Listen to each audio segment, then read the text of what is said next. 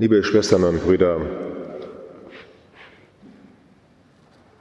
das hohe Ross. So richtig auf dem hohen, hohen Ross sitzen. So ganz oben sein. Das Buch der Weisheit erzählt davon. A great horse. You understand English, okay? A great horse. You sit on the horse there, okay? Auf dem hohen Ross sitzen. Das Buch der Weisheit erzählt von so einem Rosssitzer. Die Frevler tauschen ihre verkehrten Gedanken aus und sagen, lasst uns dem Gerechten auflauern, der ist uns unbequem, der steht unserem Tun im Weg, der wirft uns Vergehen vor und beschuldigt uns des Verrats an unserer Erziehung. Was ist das denn für einer? Den müssen wir mal beseitigen. Wir wollen mal sehen, ob seine Worte wahr sind und prüfen, wie es mit ihm ausgeht.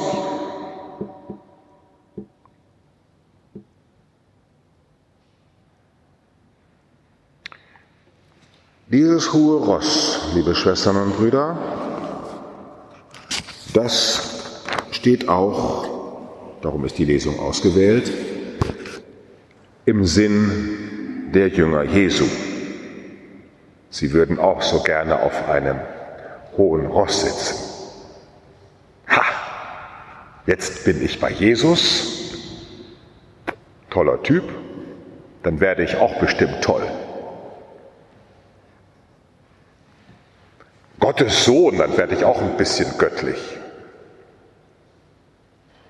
Habe ich dann so richtig was von und kann dann so wie er auf die Welt runter gucken.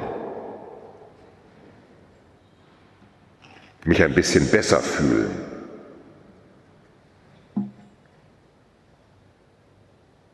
Das hohe Ross. Wenn ich das richtig sehe in der Erfahrung mit mir, ich sitze auch manchmal gerne auf dem hohen Ross und denke, die sind nicht so gläubig wie ich oder die sind nicht so ganz richtig gläubig wie ich oder die, was weiß ich. Also ich kenne das ja auch von mir, sonst könnte ich es Ihnen ja nicht erzählen. Wenn ich das so richtig sehe, gehört es mit zu den allergrößten Herausforderungen des Menschen,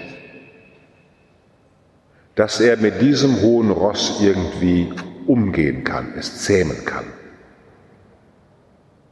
Denn was ich bis jetzt erzählt habe, könnte man ja noch in einen Beichtspiegel schreiben. Nach dem Motto, ich habe über andere schlecht gedacht, das gehört sich nicht. Aber dieses hohe Ross wirkt ja eben nicht nur im Urteil über andere, das wirkt ja auch im Urteil über einen selbst. Da sitzt man dann einerseits auf dem hohen Ross, was man weiß wunders, was für ein Heiliger sein wollte, und dann sieht man den ganzen Salat seines Lebens und denkt sich, das hast du gemacht, Schwein. So denkst du, du kannst doch kein richtiger Christ sein. Wie das ist in deinem Leben vorgekommen, ja, also dann ist sowieso alles vorbei. Da sitzen wir gespalten. Einerseits auf dem hohen Ross, weil wir irgendwie versuchen, ein richtiger Mensch zu sein, ein heiliger, ein christlicher, ein toller Typ zu sein. Ist uns auch im Religionsunterricht beigebracht worden, wir sollen heilig sein, wir sollen was weiß ich alles sein. Und andererseits Wir stehen davor, immer wieder Bruchstücke zu haben. Bei Verliebten ist das ja besonders schlimm. Man liebt sich Und dann kommt der Teufel aus der Kiste und ärgert seine Frau genau an der Stelle, wo man weiß, dass es ihr wehtut und bohrt noch mal einmal so richtig rein. Hm? Obwohl man das nicht will. Ärgert man den Geliebten da, wo es ihm besonders wehtut. Man will es nicht, aber tut es einfach schrecklich. Man sitzt so auf dem hohen Ross, dass man am Ende nicht mehr vor sich bestehen kann. Weil dieses hohe Ross und der große Typ da oben drauf, das Über-Ich-Gewissen, würde Sigmund Freud sagen, das uns irgendwo hereingepflanzt worden ist, das seine harten Urteile fällt, im Grunde genommen das Todesurteil fällt. Lesen Sie das Buch der Weisheit mal weiter. Das heißt ja nicht umsonst Buch der Weisheit. Durch Erniedrigung und Folter wollen wir ihn prüfen. Sind Sie schon mal gefoltert worden von Ihrem Gewissen und erniedrigt worden? Und zwar nicht von dem richtigen Gewissen, sondern von diesem, ich möchte aber groß und stark und heilig und wie der heilige Franziskus und die heilige Clara zusammen sein. Zu einem ehrlosen Tod wollen wir ihn verurteilen. Es gibt schon Menschen, die daran geradezu verzweifeln, dass das, was sie vom hohen Ross hören und sich selber sagen, nicht erfüllen. So sind diese Jünger Jesu auch unterwegs.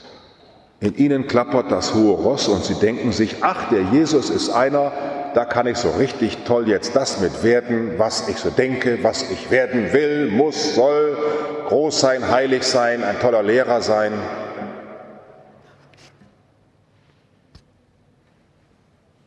Und Jesus sieht sie so.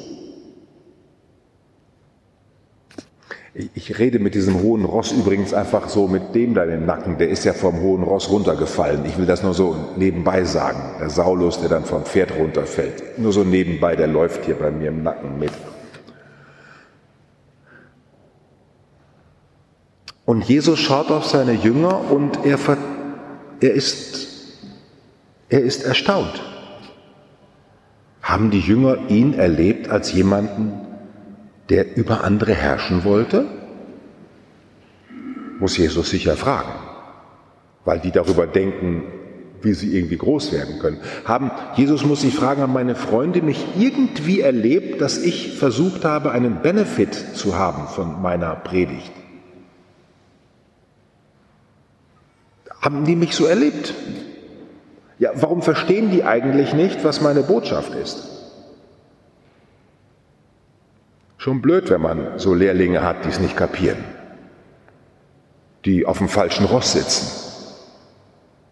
Kriegt man die da jetzt runter? Und hier, liebe Schwestern und Brüder, ist für mich der Schlüssel, was Jesus dann in seiner Verzweiflung tut. Er tut etwas, was bei allen Menschen funktioniert. Er bedient das Kindchenschema. Wissen Sie, was ein Kindchenschema ist? Also wenn wir ein Kindergesicht sehen, müssen wir sofort unser Herz öffnen. Geht gar nicht anders. Du, du, du, du, du. Wir werden sofort weich. Ein Kind ist sofort, wir werden fürsorglich, müssen sofort uns drum kümmern. Wir werden besorgt. Jesus nimmt ein Kind, ich weiß gar nicht, was die Mutter da gedacht hat, wohl zu, also nimmt sich einfach ein Kind, man stellt sich vor, ich gehe auf die Hauptwache, nehme mir einfach mal ein Kind, also dann auch heutzutage. Also Jesus jedenfalls nimmt sich ein Kind, nimmt es in seine Arme. Wer ein solches Kind in meinem Namen aufnimmt, der kriegt die Art von Macht, die ich habe. Wer ein solches Kind aufnimmt, der kriegt die Art und Macht, von der ich spreche, die mit Reich Gottes zu tun hat. Was ist das für eine Macht? Es ist die Macht, die daran glaubt, dass aus dem, was uns klein vorkommt, etwas reifen und wachsen kann. Und das Stärke bedeutet, aufmerksam zu sein für das Kleine und dem Kleinen in sich, dem kleinen Funken Hoffnung, dem bisschen Guten, was man im Leben erlebt hat, wir haben ja nicht nur Schlechtes erlebt, dem bisschen Guten, was ich in einer Beziehung erlebt habe, diesem Kleinen, diesem Kleinen eine göttliche Wachstumskraft zuzutrauen. Und dann wird dieses kleine Senfkorn, was es an Gutem gibt in meinem Leben, dieses kleine Samenkorn, was ich doch auch empfangen habe und in dem ganzen Mist irgendwo rumliegt, diesem eine Wachstumskraft zuzutrauen, das ist Macht. Wenn Sie so wollen, ich liebe dieses englische Wort, darum sage ich es jetzt einmal, Awareness zu haben. Awareness für das Kleine und Schwache. Und wenn Sie jetzt die Gleichnisse Jesu durchgehen, dann sehen Sie dort, also nicht hunderte, aber zig Gleichnisse, wo Jesus verzweifelt versucht, in immer neuen Variationen zu sagen, das Große kommt nicht vom Himmel herab und steht auch nicht in heiligen Büchern, das steht auch nicht in einer Gesetzesrolle. Das Große steht im Herzen eines jeden Einzelnen. Dort ist es hineingesät. Und dieses Reich Gottes, das im Kleinen anfängt, diesem Reich Gottes zu vertrauen, da lade ich euch ein, das mit mir zu tun.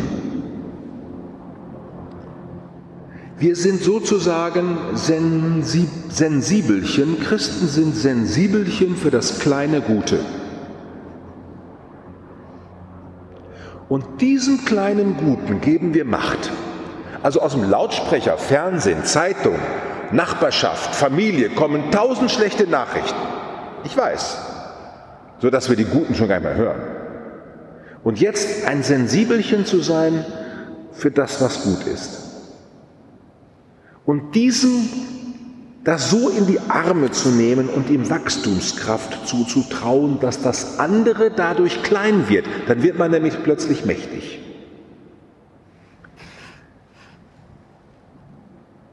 Dass man dann die Leute so aufreizt, dass sie einen töten wollen, das können Sie mal selber probieren. Sie stehen zu dritt zusammen und da redet gerade jemand total schlecht über den vierten, der nicht da ist. Das ist ja praktisch überall so. Und Sie beginnen jetzt nur Gutes über den zu reden. Was glauben Sie, wie Sie dann fertig gemacht werden? Wenn Sie jetzt sich vornehmen, die nächsten vier Wochen nur noch Gutes zu sprechen über den Physiotherapeuten, den Orthopäden, den Psychotherapeuten, den Pfarrer zu Hause, den Papst, die Nachbarin und vielleicht sogar auch über sich selber. Wenn Sie dieses gute Nachricht haben, mal einmal leben, so wie man zu einem Kind einfach gut spricht, damit es wachsen kann. Es kann nur in Güte wachsen, dass Sie so mit der Welt umgehen. Das ist ein schweres Programm. Das hört sich, Gott weiß wie leicht an. Aber es ist ein super schweres Programm, das Kind, das Kleine, das Unscheinbare so wertzuschätzen, wie Gott es wertschätzt. Sozusagen mit Gott gemeinsam zu suchen, zu pflegen, zu hegen. Und wenn Sie es dann noch schaffen, das Gute im eigenen Leben zu entdecken, da gibt es nämlich auch Gutes, und das so zu Herzen und so zu lieben, dass ich überhaupt eine Wohnung habe, hm? dass die Luft noch zum Atmen ist, dass bei mir noch Essen auf dem Tisch steht, da fängt es ja schon mal mit an. Dafür mal so dankbar zu sein, dass alles andere kleiner wird, weil dieser Dank so groß wird. Ja, dann sind wir doch schon im Reich Gottes.